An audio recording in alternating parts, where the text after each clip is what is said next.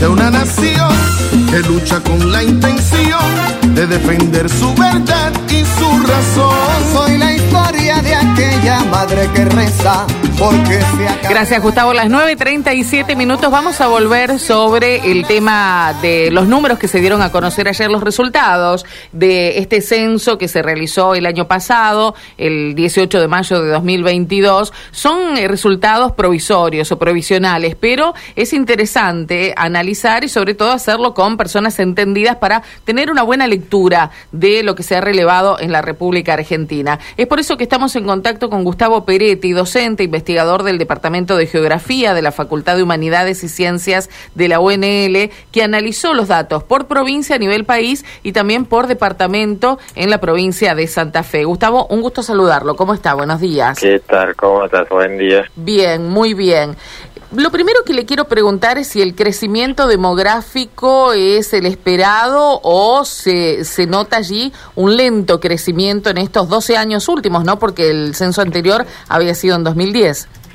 Sí, e, es lo que se proyectaba, incluso si se recuerda los tres días de realizado el censo, cuando se publicaron los datos eh, preliminares, muy preliminares diría, eh, había llamado la atención que arrojaba un millón doscientos mil habitantes más de lo que se proyectaba, que efectivamente no, no, no fue así. Eh, efectivamente dio 46 millones, que es lo que eh, las proyecciones indicaban.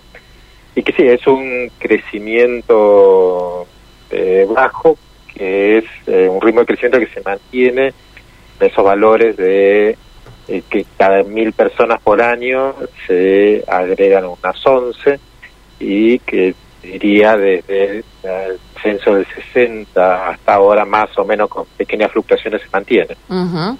Eh, ¿Y se mantiene también, Gustavo, la proporción de hombres y mujeres? Eso va también es una tendencia que, que continuó en este último periodo intercenso, que es que haya más mujeres que varones. Eh, en el censo 2010 arrojaba una cifra de una relación de 94,6 varones por cada 100 mujeres. Esa cifra descendió ahora a 93, o sea, hay 93 varones por cada 100 mujeres. Y eh, sí, eh, aún en el censo 2010 había dos provincias, que era Tierra del Fuego y Santa Cruz, donde había más varones que mujeres. Bueno, ya en este censo no, o sea, todas las jurisdicciones eh, provinciales eh, hay más mujeres que, Ujú. Y bueno, se, se incorpora otro dato aquí, ya que estamos eh, en la cuestión de género, que eh, son las personas no binarias, ¿no? Esta es la primera vez que, que se mide en un censo. Sí, sí, sí, sí que arrojó un 0,018, no, no tengo el dato, pero eh, es muy bajo. Sí, lo- por ahí era muy, muy bajo, Sí. sí. Lo que sí, bueno, esos datos también, por ejemplo, las personas en situación de calle, en cuanto a la calidad del dato, es, es complicado de tener como referencia eh, porque no, no, no hay una referencia para poder comparar. Entonces, este, Claro, es la primera vez que sí, se mide. 0,02% es de, de la Sí, población. exacto, A sí, 8.293 personas no binarias. Eh, eh, Gustavo, y con respecto a la provincia de Santa Fe, bueno, sabemos que esta tercera en ese podio que significa primero Buenos Aires, después Córdoba, aparece allí Santa Fe. Esto también creo que es un dato que, que se sostiene, ¿no? Sí, y, y Cava, después de Cava sería la Eh, claro, cuarta jurisdicción. claro, sí. Y sí, lo que sí va perdiendo eh, representatividad eh, a mitad del siglo XX, representaba un 10% de la población del país, la provincia de Santa Fe, hoy por hoy es 7 y algo. Eh, porque en el concierto de las provincias, eh, está dentro de las que menos crece la provincia de Santa Fe. Ese es un dato interesante. ¿Y la que más crece es Tierra del Fuego? es Tierra del Fuego, pero bueno, está que lo hace desde un monto poblacional muy bajo, o sea, aún no llega a los 200 habitantes, a los 200.000 habitantes Tierra del Ujú. Eh, pero sí, es la que más crece. Eh, ¿Continental qué provincia es la de más crecimiento? Eh, luego de Tierra del Fuego eh, sigue Neuquén, con una, tuvo una variación del 31% entre censo y censo, después San Luis del 25%, eh, Santa Cruz, Santa Cruz, Tucumán. Llama la atención dos provincias que históricamente tuvieron un crecimiento muy bajo y que eh, expulsaron población, que es el caso de Santiago del Estero y Corrientes. Y bueno, en este censo está dando una variación del 20%, y bueno, está casi duplicando la, la media nacional. Claro, claro. Eh, ¿Qué datos le, le, llaman la atención particularmente, analizándolos desde el punto de vista nacional o incluso ya aquí en, en la provincia de Santa Fe? Sí, eh, quizás no que llama la atención, pues se, mantiene bastante regular la tendencia que estaba dando ya en las últimas décadas. Lo que sí no, no se modifica es el patrón de, de concentración territorial de la población. Uh -huh. Eh, es decir, eso no, no se modifica y eh, es más, por ejemplo, vemos provincias con muy poca población. Hay cinco provincias que tienen menos población que eh, la capital, de, o sea, donde está la, la ciudad de Santa Fe. De Catamarca, La Pampa, La Rioja, Santa Cruz y Tierra del Fuego tienen menos habitantes que sería la ciudad de Santa Fe. Claro, claro, que la, eh, y, el Gran Santa Fe. Uh -huh. Exacto. Y, o sea, estas cinco provincias juntas eh, tienen la misma población que la provincia de Tucumán, por ejemplo, con una gran diferencia.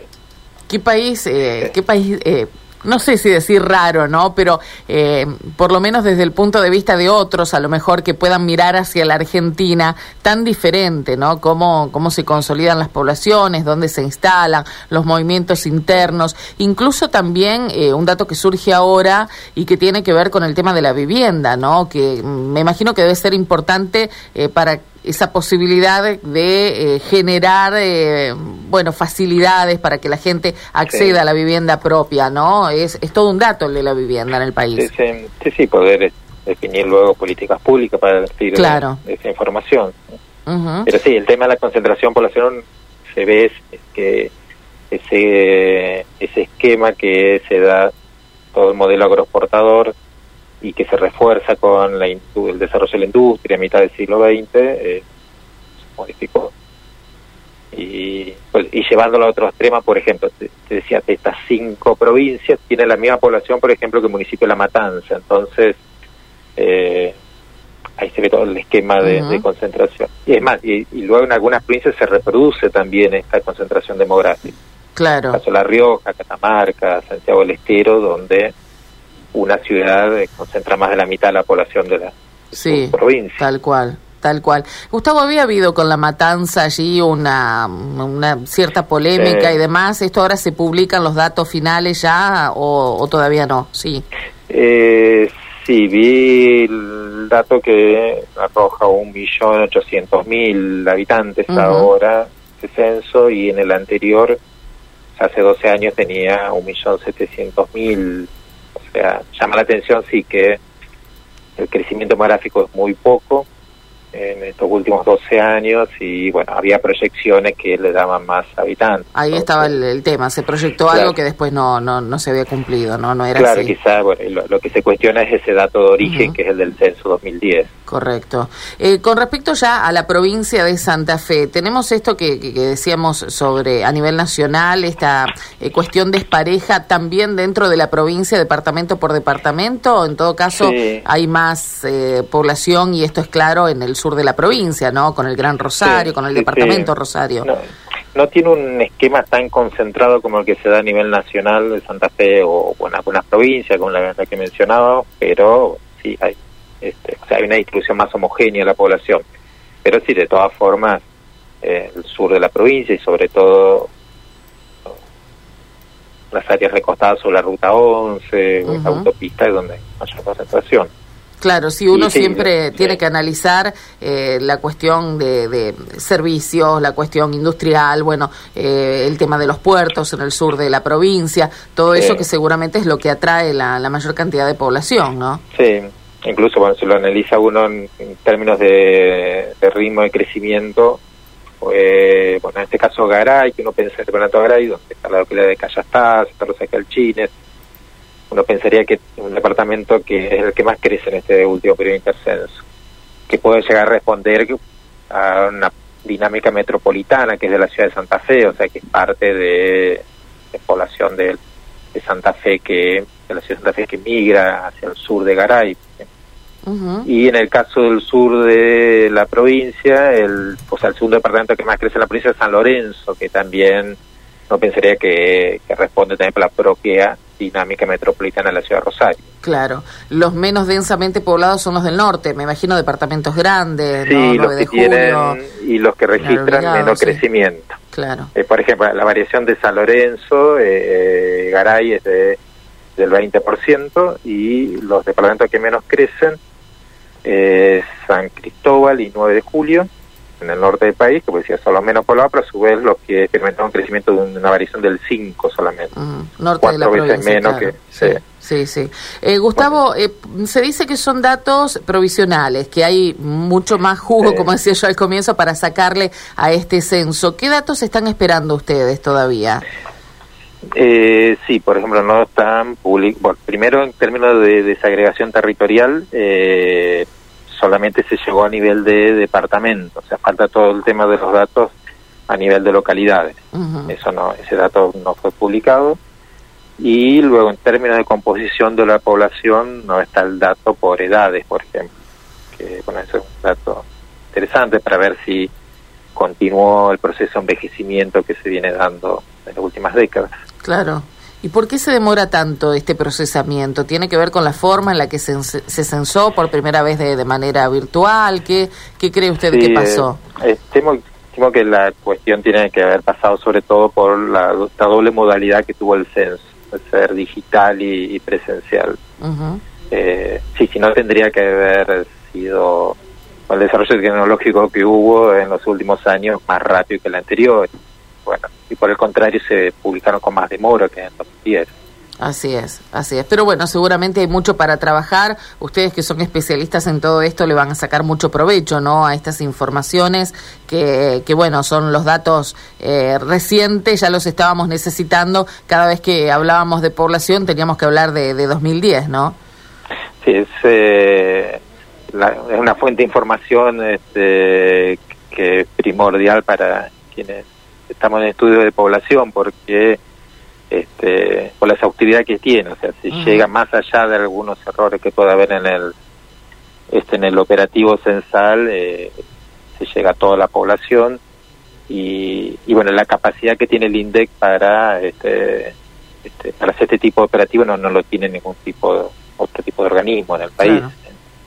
Sí, por, eso es tan importante la cuestión de del INDEC y que cuando se hubo el apagón estadístico que se llama, este, generó mucha preocupación porque sin datos confiables eh, luego no solo el estudio académico en sí, sino bueno, a partir de su estudio académico poder distintos tipos de políticas. Sí, por supuesto, uno espera también, ¿no? Eh, algún tipo de reacciones de política. Estaba pensando lo que sucede en Europa, donde se, se incentiva en algunos países, no en todos, pero se incentiva la, la movilidad interna de la gente, ¿no? Esto de eh, pensar eh, la demografía, pensar las ciudades, pensar, bueno, cada uno de, los detalles que significan la, la modalidad de la gente y, e incentivarla y, y llevarla, digamos, por ese camino. Esto es algo que todavía aquí en el país no, no se trabaja porque podríamos tener eh, una mejor distribución demográfica y podríamos tener además una eh, mayor recepción de gente en muchas provincias que eh, tienen su territorio muy poco poblado, ¿no? Sí, sí, exacto. Es, algo, es, un tema que parece ausente o, al menos está muy poco planteado en la agenda pública, es el tema de la cuestión demográfica. Exactamente. Gustavo, es muy interesante, bueno, analizar estos datos con alguien que se dedica al tema y que nos ayuda a interpretar y a leer los números del censo. Le agradecemos mucho y bueno, eh, seguramente a partir de esto ustedes tendrán la posibilidad de, trabajarlos también de, de, manera académica, ¿no? Que les permita avanzar en otros en otros detalles. Sí, seguro y, analizarlo con, más tiempo y claro. Claro que sí. Bueno, van a estar entretenidos por un rato largo, seguramente. Exacto, sí. Gracias por su tiempo, Gustavo. ¿eh? gracias, un abrazo, buen día. Gustavo Peretti, docente, investigador del Departamento de Geografía de la Facultad de Humanidades y Ciencias de la Universidad Nacional del Litoral, que inmediatamente se pusieron a analizar los datos que se dieron a conocer ayer a la tarde, a las 18, por parte del INDEC,